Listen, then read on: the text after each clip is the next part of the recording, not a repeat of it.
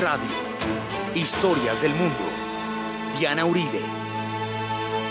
Buenas. Les invitamos a los oyentes de Caracol que quieran ponerse en contacto con los programas. Llamar al 268-6797, 268-6797 o escribir a director arroba casa o info arroba casa la historia o a las redes sociales o al Twitter.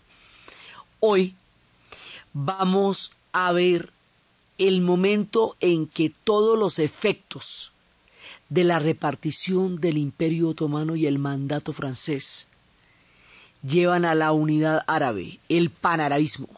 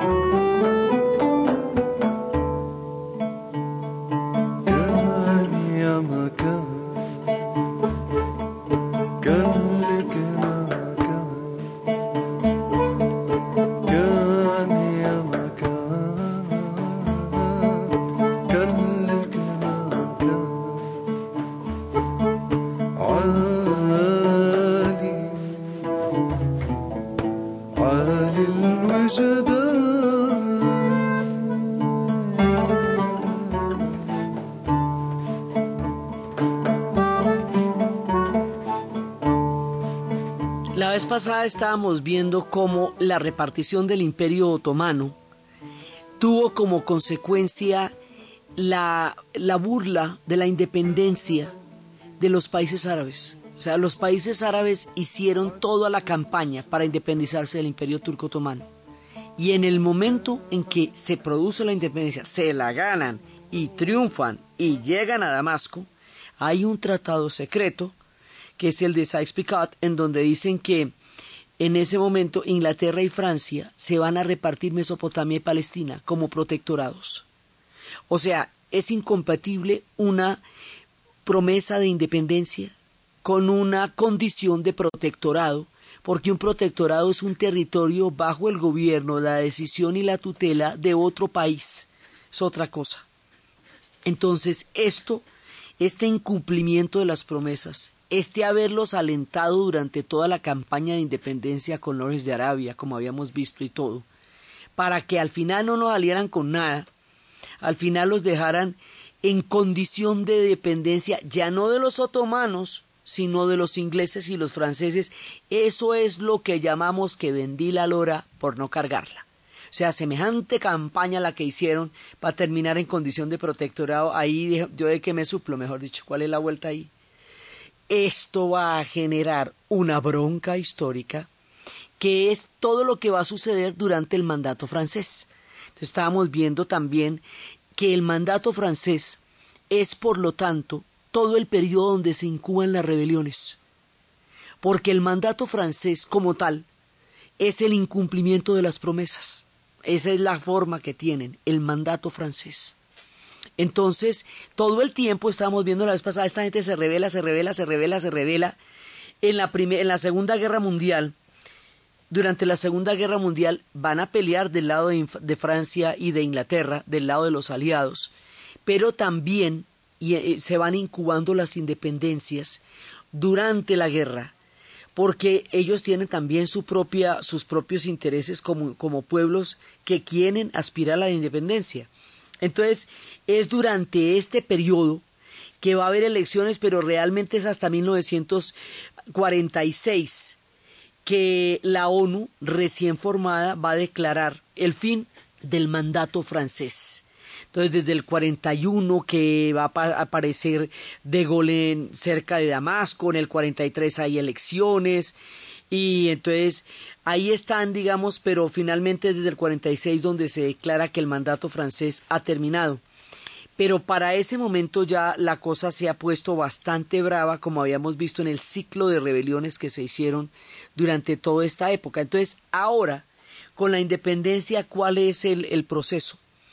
Siria quiere volver a crear la Gran Siria. Recordemos que la Gran Siria era lo que hoy es el país de Siria, Líbano, Transjordania y Palestina. O sea, todo el territorio, todo el territorio del Medio Oriente formó parte de la Gran Siria. Entonces, esa es, ese es el imaginario de los sirios. Pero dentro de ese hay otros imaginarios, porque en ese proyecto de la Gran Siria no está contemplado Líbano. Líbano sería una, una provincia de la Gran Siria.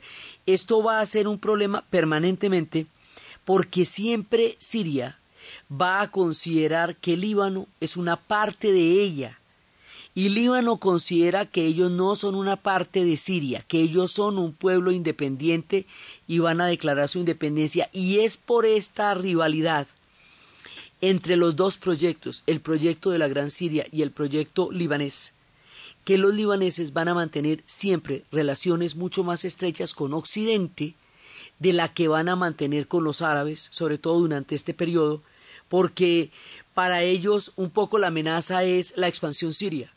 Pero en todo caso es el, momento de empezar a buscar eh, una redefinición de límites históricos. Porque los límites que ellos tenían, y esto lo hemos dicho en muchos capítulos, los límites que ellos tenían son límites artificiales, producto de las reparticiones, producto de los tratados secretos. Es en esos tratados secretos donde deciden que lo que es la parte de, Palestina, Siria y Líbano se la, eh, se la van a repartir un pedazo los franceses y que la otra parte va a estar con los ingleses y que Mesopotamia también se la van a repartir. Esas reparticiones de Palestina y Mesopotamia son particiones del tratado secreto que se hizo después de la caída del Imperio Otomano. Entonces, aquí hay una primera cuestión la redefinición de los límites geográficos frente a la arbitrariedad con que se crearon fronteras de reparto. Eso va a generar conflictos, por lo que les digo, porque una cosa piensa Líbano y otra cosa piensa Siria. Pero mientras tanto, se está dando la realidad que se va a llegar a concretar de la creación del Estado de Israel. Porque al final de la guerra va a pasar una cosa, digamos, aquí se van a encontrar una serie de conflictos que van a llevar a una tragedia muy grande. Primero, las promesas. Entonces nos vamos atrás para las promesas. En la época de la Primera Guerra Mundial, en 1917, cuando Inglaterra estaba en una situación sumamente difícil, le prometió a la comunidad judía internacional en la decisión Balfour que en la tierra llamada Palestina existiría el Estado de Israel y que así lo haría por razones bíblicas, porque era la tierra de su, de su, de su religión. Y en 1920, durante la repartición del imperio turco otomano, le prometió a los árabes que en la tierra árabe existiría un Estado árabe. Y ninguna de las dos cosas pasaron. Pasó que hubo un mandato francés Pasó que hubo un protectorado inglés, ninguna de las dos cosas pasaron. Pero las, y también habíamos dicho que a los kurdos se les había prometido que, que iba a ser también lo que sería Siria, eh, Turquía, Irán e Irak, serían el Kurdistán, que tampoco llegó a suceder. Entonces ahí hay un montón de promesas contradictorias que en su momento se van a hacer valer cuando se necesite porque esos, esas promesas están firmadas. Entonces resulta que mientras están creando la unidad siria, mientras están pasando el proyecto en 1942, todavía durante la guerra, Nuri Bashad Said, el primer ministro iraquí, en diciembre del 42 pasa el primer proyecto de la Liga Árabe. Y ese primer proyecto tiene una, una, digamos, una idea muy distinta a la que tienen los otros. Él quiere formar la Gran Siria, con Siria, Líbano, eh, Palestina y, Transjordania. Y quiere que esa, eh, los puntos fundamentales es que se creen esas naciones, que se pueda custodiar sus independencias, que digamos que, se, aseguren de que las independencias vayan a, a respetarse y empieza a surgir ya desde el 42, hasta antes de la independencia, la idea de que si ellos no se unen, los árabes no se unen, les puede volver a pasar lo que les pasó después de la Primera Guerra Mundial, que se lo repartan, eh, porque va a haber una nueva repartición después de la guerra, evidentemente. Entonces, esta vez ya no les van a hacer la misma porque dos veces al pobre perro, pues no. Entonces, la idea es que eh, se van a poner las pilas. Dice, bueno, pilas, pilas, pilas, porque ahorita es la repartición y aquí tenemos que quedar en nosotros independientes. Entonces, eso por ese lado, se está creando el proyecto de la Liga Árabe, se está creando el proyecto de la Gran Siria, inclusive en estos primeros puntos que pasaron, se planteaba la idea de una semi-autonomía de los judíos en Palestina. Y se hacía un pacto que los maronitas tendrían ciertos privilegios del poder en, digamos, en, en Siria y Líbano, y sobre todo en Líbano, y que la, pero también la línea de los Hashemitas, que es una línea muy importante que desciende del profeta, que es la de Transjordania, quería una parte en el poder. Es decir, los diferentes intereses de cada uno de ellos también entran en juego en este proyecto de cómo crear una unidad árabe. No, no es tan fácil porque cada uno tiene un proyecto distinto, pero igualmente es claro que si no hacen algo al respecto, les va a volver a pasar lo que les pasó durante la época de la repartición del Imperio Otomano. Y es aquí cuando el imaginario árabe es tan importante. Es aquí cuando Siria reclama la naturaleza del Islam, la grandeza del Islam. ¿Por qué es tan enfática en eso? Porque como el Islam fue tomado por los turcos otomanos, y fueron ellos los que durante todos los siglos que duró el imperio llevaron el liderazgo del Islam. Lo que dicen ellos en la unidad árabe es que la característica esencial del Islam es su característica árabe, porque árabe es la lengua en el que está escrito el Corán, porque árabe es el carácter sagrado en el cual se escribe eh, el Corán, porque árabe es el momento de mayor esplendor del Islam durante el tiempo de los omeyas. Entonces, todo ese imaginario de la era de los Omeyas, ahora que estamos hablando de la Gran Siria, vuelve a ser eh, parte del tema. Y también, por otro lado, la figura de Salah al-Din, la figura de Saladino, porque retomamos el imaginario de las cruzadas, donde ellos se sintieron y fueron agredidos y atacados por Occidente, y Salah al-Din los defendió en las cruzadas. Entonces, entre Salah al-Din, que además nos va uniendo un imaginario que es Cairo-Damasco, el eje Cairo-Damasco, entre la época de los Omeyas, entre la unidad de los árabes, entre la reversa de las reparticiones geográficas e históricas, esta gente va creando un proyecto propio, un proyecto que va a unir a todo el Medio Oriente y al África del Norte, que va a empezar después, eh, sus independencias una década después, pero con el faro de lo que está pasando aquí.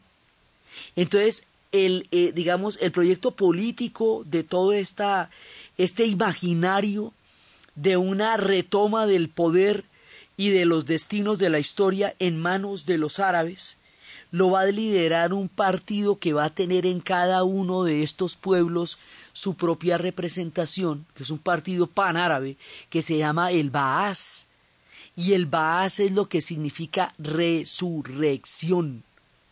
Y así, con este proyecto, se dan a la tarea de cumplirlo.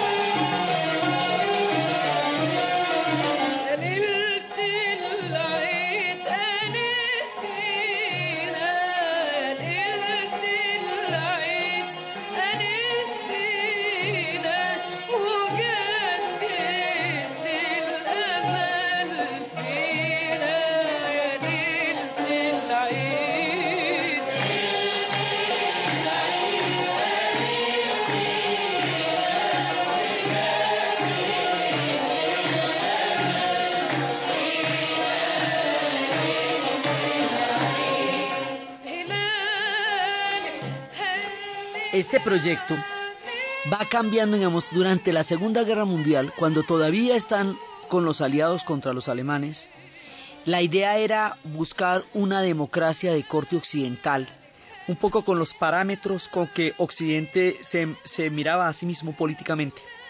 Pero después, cuando surge el panarabismo, la idea es tener una, una conciencia de líderes, forjadores, que generalmente van a ser miembros del ejército, generales o coroneles, que van a, a, derrocar a los, a los reyes que hubieran podido de alguna manera eh, eh, facilitar o, o, colaborar con, las, con los británicos y los franceses. Entonces van a surgir una serie de, de coroneles y de generales y en cada uno va a surgir en Irak, va a surgir en Siria, va a surgir en Egipto, para, para buscar, digamos, un proyecto de unidad y que va a cohesionar a su pueblo. Y esta búsqueda de unidad es también la que los va a llevar a constituir después la República Árabe Unida, la RAU, más adelantico, porque es una manera de tratar de, de revertir los límites históricos que fueron repartidos que les he contado tanto. Entonces, aquí hay muchas cosas.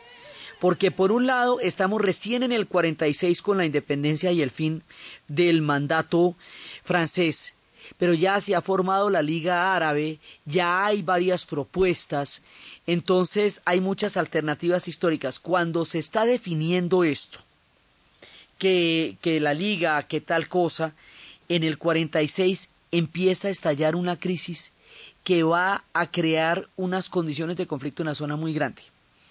Resulta que el problema del holocausto judío, primero hacia el 46 y 45-46 es que empiezan a verse realmente la devastación, el horror del holocausto judío. Y el horror del holocausto judío ensangrenta y mancha la conciencia de los europeos porque los europeos los entregaron y los entregaron por antisemitismo. Y durante dos mil años los persiguieron y les hicieron la vida imposible hasta llegar al punto de no retorno ni del antisemitismo que fue el holocausto. Y los entregaron en Francia, y los entregaron en Polonia, y los entregaron en todas partes, menos en Dinamarca, Noruega y Suecia. Países que sí hicieron realmente algo contra la entrega de los judíos, especialmente el rey de Dinamarca, que se puso una estrella amarilla en el pecho en el momento en que les ordenaron que hiciera eso, y salió a desfilar con la corte diciendo que allá todos eran daneses.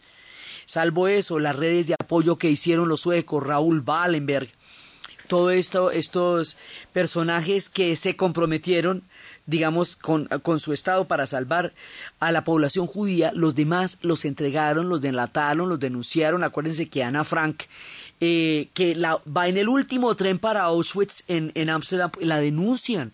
A la familia dicen que ahí había una familia en ese anexo y se los llevan.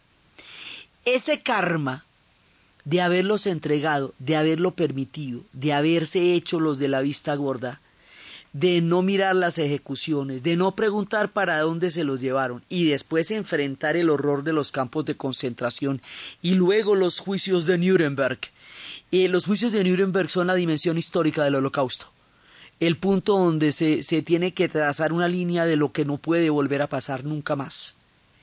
Eso sobre la conciencia de Europa más el hecho de que los judíos que se salvaron de los campos de concentración van a llegar en barcos a dónde si no existe el Estado a ninguna parte. Entonces se van para uno de los barcos se hundió. Se hundió con sobrevivientes de la Segunda Guerra Mundial en el Mediterráneo simplemente porque no había a dónde llegar. Entonces se fueron para Haifa. Y cuando llegan a Haifa, el buque Olimpia se rebautiza Éxodo por el libro del Éxodo y botan todas las provisiones de comida al mar y empiezan una huelga de hambre enorme hasta hacer que se cumpla la promesa que los británicos les habían hecho de la decisión Balfour, que la tierra llamada Palestina existiría un Estado judío. Entonces sí se ponen a hacer valer las promesas que cada uno tenía en la mano, esas promesas contradictorias que se habían hecho antes. Y esta situación tan desesperada y el karma de los europeos y, y el problema judío que no, no tienen, no lo han contemplado, va a llevar a una presión enorme, enorme, que va a llevar a una votación en el 47 y a una eh, realidad en el 48, que se decide, la ONU decide la creación del Estado de Israel. Inglaterra se abstiene, a la. Después de que armó la que armó, se hace a un ladito de lo más discretos y dejan la técnica de la cera perdida armado el lío más grande del mundo. Colombia aclara que está de acuerdo con la creación del Estado de Israel, pero que igualmente se debe buscar una, una solución y, una, y unas condiciones para los palestinos. Hace siempre esa salvedad, lo hizo en su momento.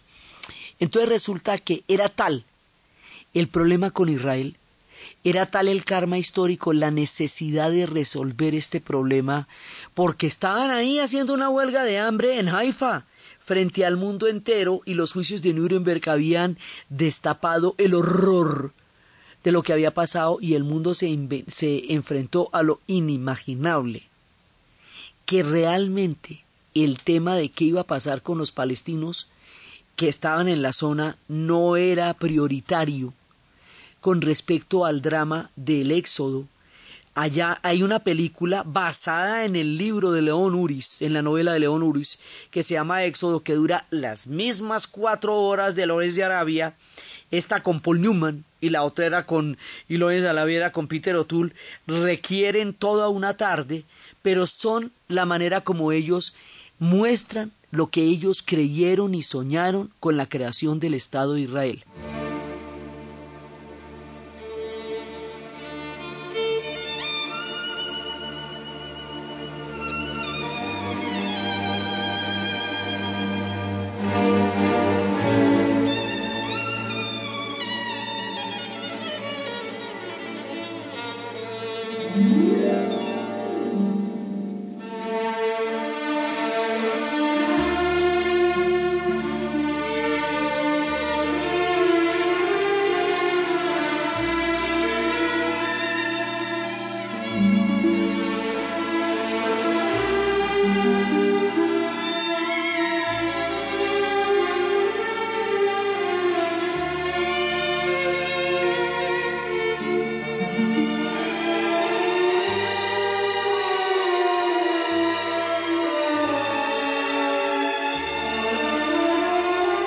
Conflicto que se va a armar a partir de esto lo vamos a ver después de la pausa comercial.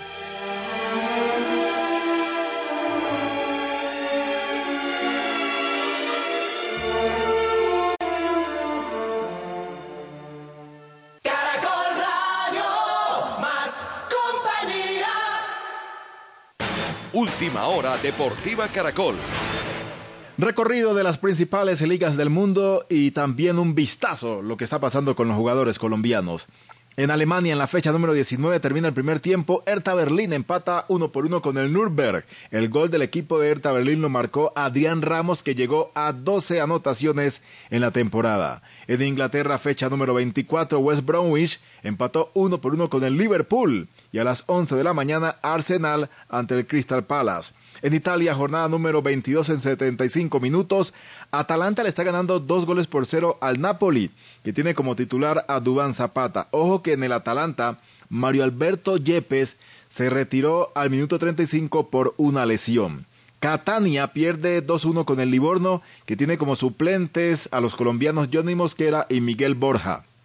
Por su parte, la Lazio con Brian Perea de suplente le está ganando un gol por cero al Chievo Verona. El partido entre Roma y Parma fue suspendido por la lluvia. En España, en la fecha número 22, el Elche derrotó un gol por cero al Almería. Carlos Alberto Sánchez, el volante chocuano, ingresó a los 84 minutos. A las 11 de la mañana, el Betis se enfrentará al español con John Andrés Córdoba, mientras que a la una de la tarde Atlético de Madrid recibirá a la Real Sociedad y el Real Madrid visitará al Athletic de Bilbao.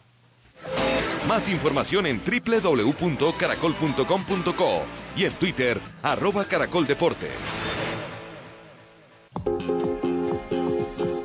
En Colombia, los únicos vehículos de la marca Renault vendidos por su concesionario Renault Ferauto de Duitama y Sogamoso gozan de mantenimiento totalmente gratis por un año a partir de la fecha de entrega. Exija la certificación por escrito.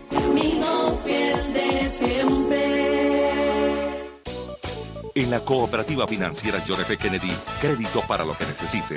Fácil y rápido, sin aportes periódicos obligatorios, cuotas fijas, cómodos plazos, intereses rebajados. Además, beneficios por solidaridad. Pase y solicite usted también su crédito. Cooperativa Financiera John F. Kennedy, vigilada Superintendencia Financiera de Colombia. ¿Y usted? ¿Cómo durmió anoche? Comodísimo. Colchones comodísimos para dormir profundamente. Caja Sonora. Espacio radial de Confama para oírte mejor. Cosas como esta distinguen a los pioneros. Yo aprendí viendo videos básicamente, porque cuando eso era muy poco lo que se encontraba. Él es Javier Zapata y fue el primero en Colombia en practicar una extrema disciplina, el bike trial. Su dedicación lo ha llevado a obtener cinco récord Guinness y a escalar sobre su bicicleta los edificios más altos del mundo. Y tiene claro que se debe a la constancia. Si uno cree en esa idea, uno tiene que sacarla adelante hasta, hasta el final. Y él lo ha puesto en práctica. Asegura que su éxito y haber convertido una diversión en una empresa se debe a que creyó en una idea, pero también a que día a día trabajó en ella. Así, las demás cosas solo fluyeron. La constancia es la virtud por la cual las demás dan su fruto. Te esperamos en una próxima emisión. Con fama. Vigilado Superintendencia del Subsidio Familiar. Ay, no, pobre muchacha. Sí, hoy era su día. No, eso era que le tocaba. Decidir no tomar cuando vas a manejar no es cosa del destino, ni mucho menos arriesgar la vida cuando lo puedes evitar. Todos podemos disfrutar de la noche y la fiesta sin arriesgar la vida al volante. Que el destino no sea una excusa. Que no controle tu vida, disfruta sin embriagarte, porque hay alguien que te espera. Lleva el timón. Un mensaje de Caracol Social. Este domingo a partir de las 8 de la noche en Caracol Radio escuche El Carrusel Mundial con Mauro Smith de ADN Chile. De verdad me parece que se ha hecho querer no solamente como futbolista, sino que también como persona. Aitor Gómez de Cadena Ser España. Pasa algo que tampoco ha pasado y es que un club se siente y abiertamente haga público el contrato como el de Neymar. Georgina González de TDW México. Ganó Pumas que inmerso en una polémica y en una rebatinga tremenda. Sergio Kanevsky, Radio Continental Argentina. Es lo que le molesta a Nadal, que le peguen permanentemente balazos de un lado y del otro como hace Delpo y como hizo Babrín. Eduardo Solano, ADN Costa Rica. La excelente actuación de Keylor Navas que lo está llevando a ser eh, posiblemente uno de los dos o tres mejores arqueros de la Liga Española. Héctor Chávez, por Caracol Colombia. ¿Ha recibido apoyo mundial Falcao García después de esa lesión? Caracol Radio, más compañía.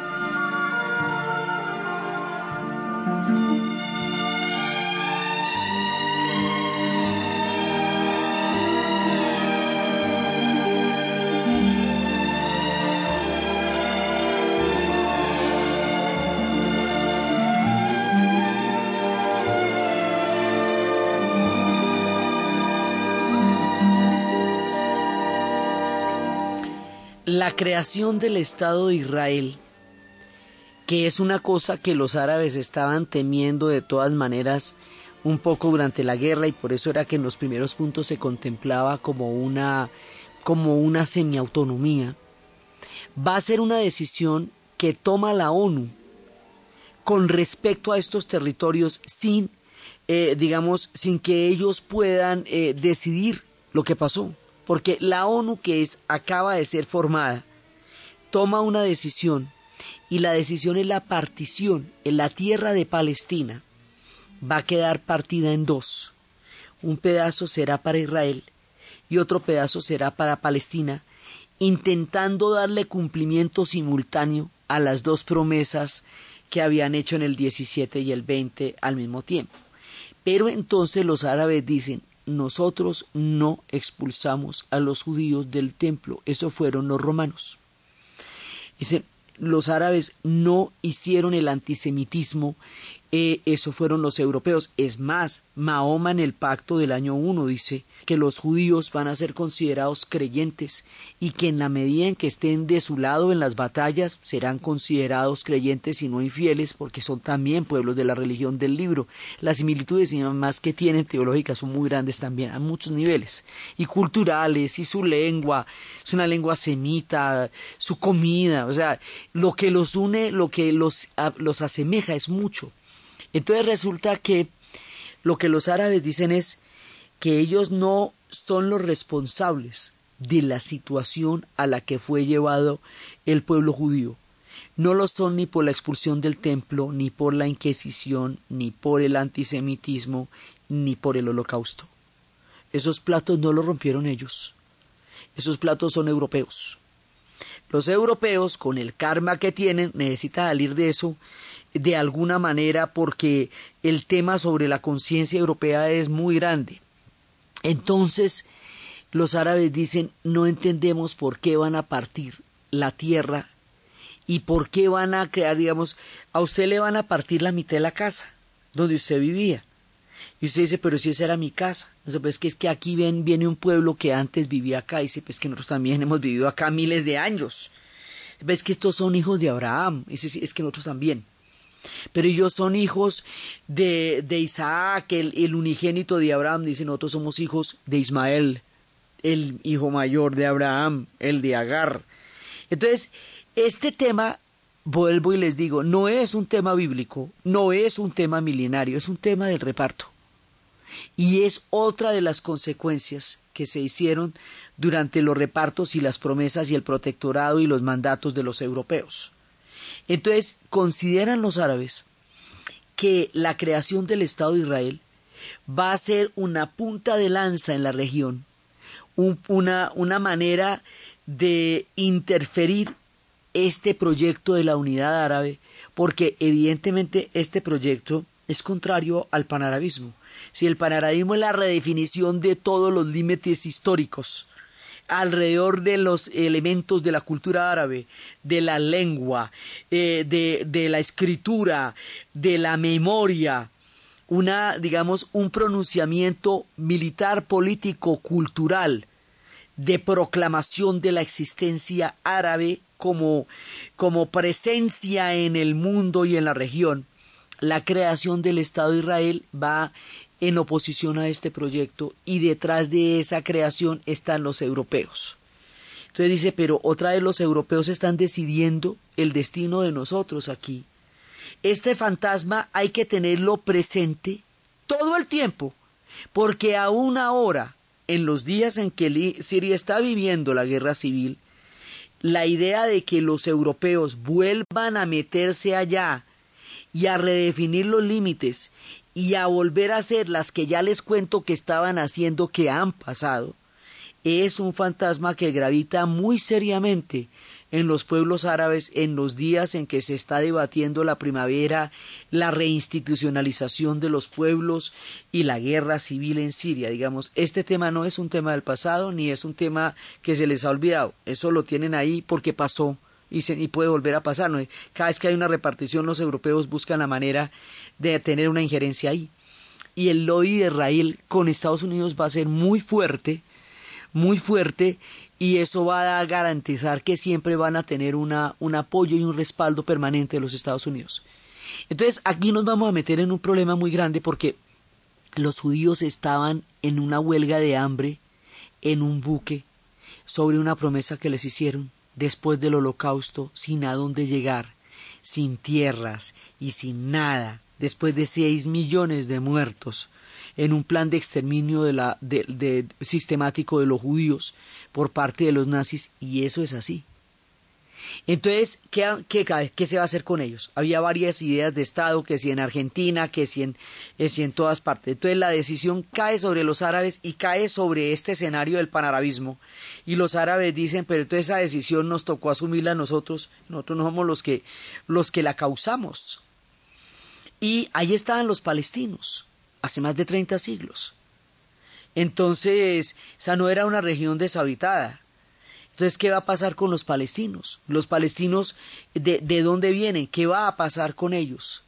Entonces ahora se empieza a hablar de, de aquí en adelante del problema palestino, pero es que ese no es el problema palestino, es el pueblo palestino. Entonces ellos no aceptan la partición porque no la no pueden, digamos, entenderla dentro del aspecto de la unidad árabe. Por eso no la aceptan.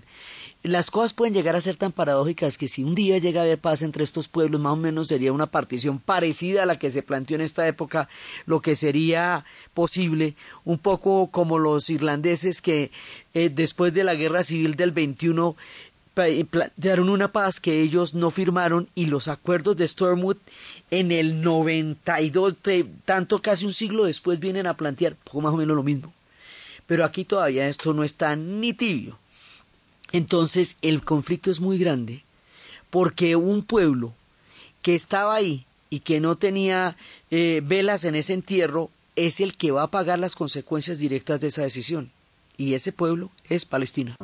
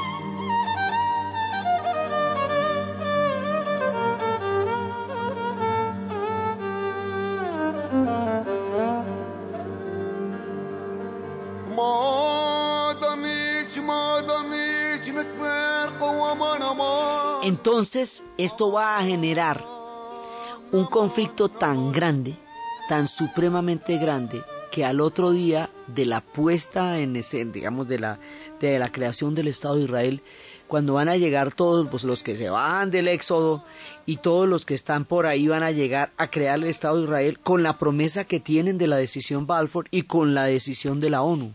Entonces se les da un territorio. Y ese territorio tiene que compartir con Palestina. Y ahí, en, ese momento, ahí empiezan las guerras.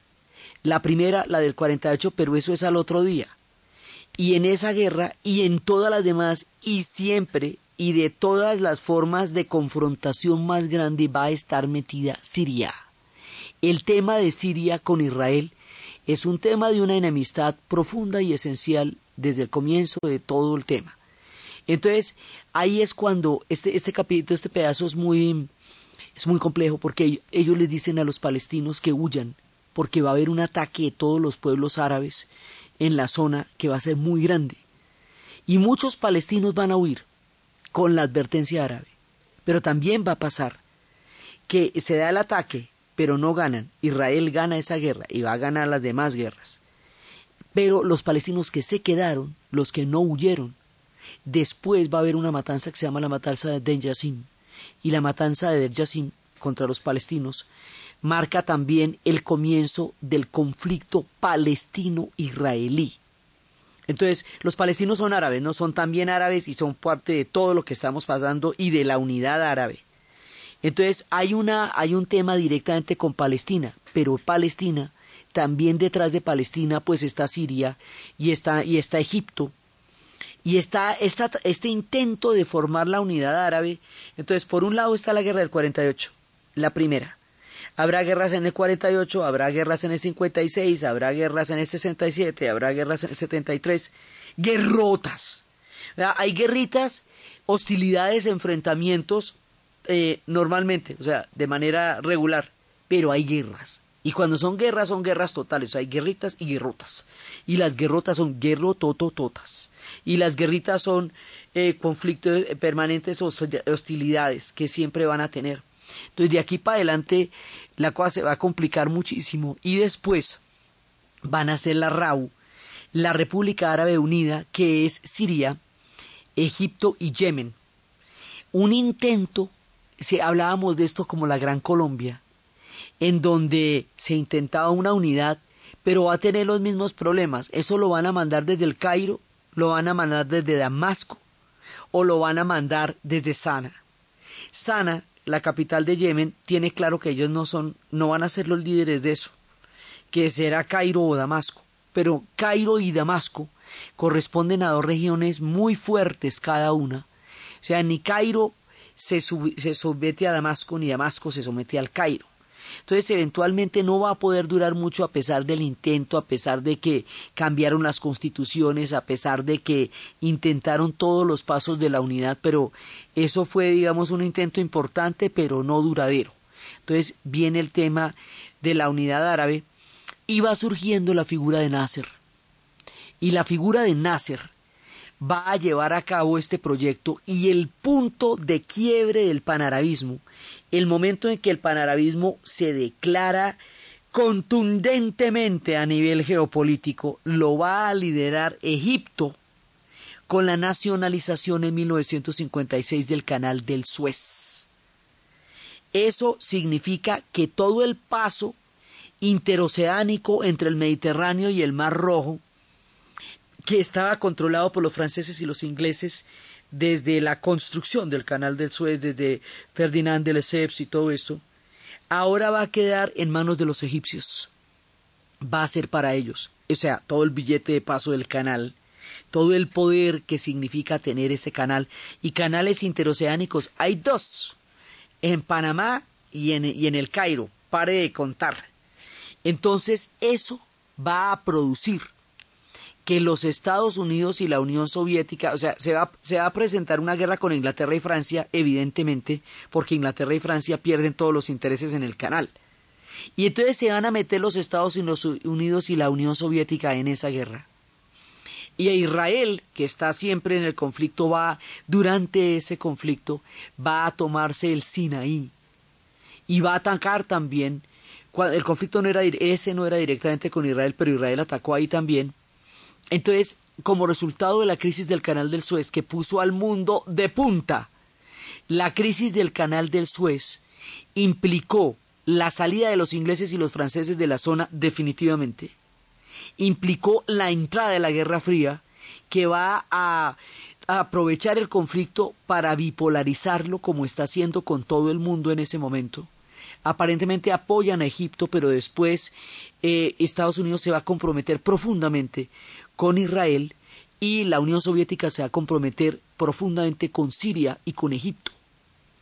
Entonces, ahí la Guerra Fría va a entrar a jugar un papel en el conflicto que va a hacer que atice las divisiones, porque la Guerra Fría se alimenta de las fracciones y de las divisiones de los pueblos también.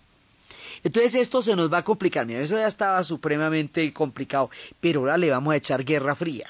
Entonces, Canal del Suez, Guerra Fría, unidad árabe, Estado de Israel. Entonces las condiciones de Siria, que es de donde, donde estamos hablando nosotros, se van a complicar de qué manera, porque Siria va a estar en la primera línea en las guerras contra Israel, siempre al lado de Egipto. Hemos hablado muchas veces de Egipto en la serie de Egipto con la figura de Nasser, pero Siria también está metida en igual medida Siria también es Baas, Siria también es panarabismo, Siria es tan líder del proyecto como Egipto también.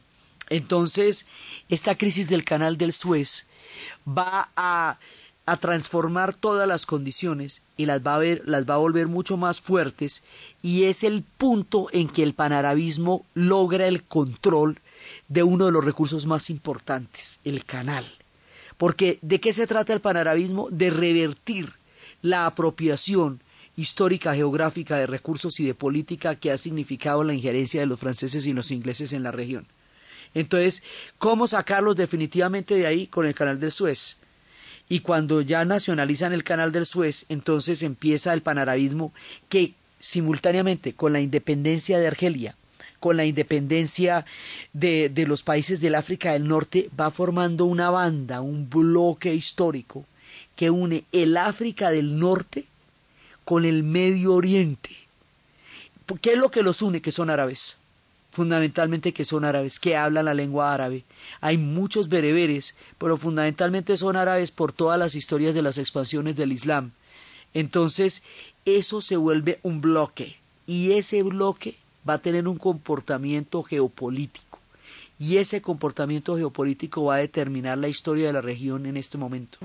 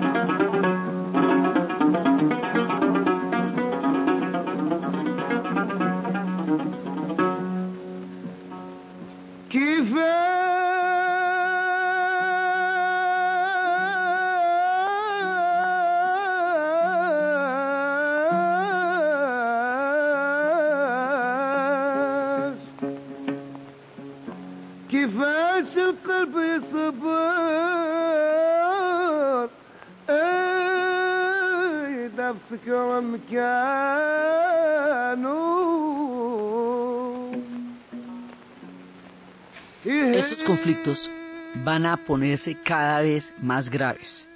Porque va la primera guerra, la del 48, ahí está metida Siria. Va la segunda guerra, la del, la del 56, pues que están con Egipto, es fundamentalmente Egipto, pero también Siria está ahí.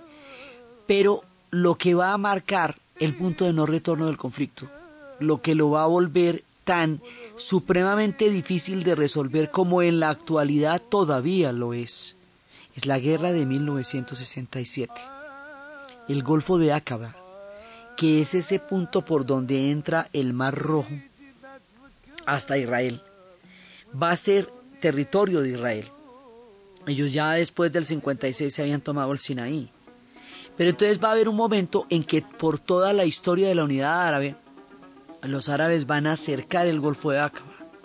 Al cercar el Golfo de Aqaba, ellos quedan, digamos, confinados al Mediterráneo.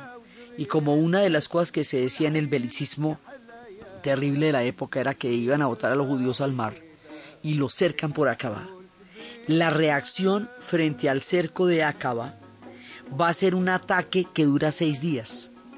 El ataque que dura seis días no solamente impide y derrota al ataque de los países árabes contra Israel, sino que a cada uno de estos pueblos le va a quitar un territorio. Y en ese ataque le van a quitar a Egipto la franja de Gaza, a Siria los altos del Golán y a, a Jordania la margen occidental del río Jordán llamada Cisjordania. Estos territorios que Israel obtuvo después del ataque de la guerra de los seis días no eran los territorios que la ONU le había dado originalmente para la creación del Estado, como tampoco lo era eh, el Sinaí. Entonces se le, ha, se le instó muchas veces a que devolviera los territorios y se quedara con el mandato original. Y Jerusalén iba a ser en el plan original de la partición una ciudad internacional porque están las tres religiones allá, porque está eh, el, el, templo, los cimientos del templo de Salomón, la mezquita de la roca y el santo sepulcro. Pero lo que pasa es que Israel la va a convertir en la capital del Estado de Israel después de este episodio y estos territorios que pertenecían respectivamente a Egipto, eh, que era así, eh, Gaza, a a Siria, que es Golán, y a Cisjordania, que es eh, la, a, Jordania, la margen occidental, the West Bank, que llaman ellos, que es Cisjordania, son los que hoy día se llaman los territorios ocupados. Son los territorios sobre los que se han, están haciendo los asentamientos.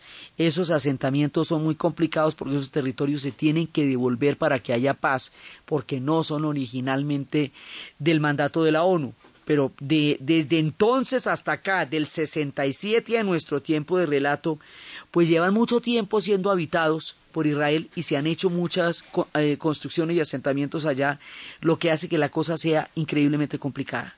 Entonces los altos del Golán, Siria pierde los altos del Golán, una, una parte estratégica de la región, porque es el monte que domina el valle.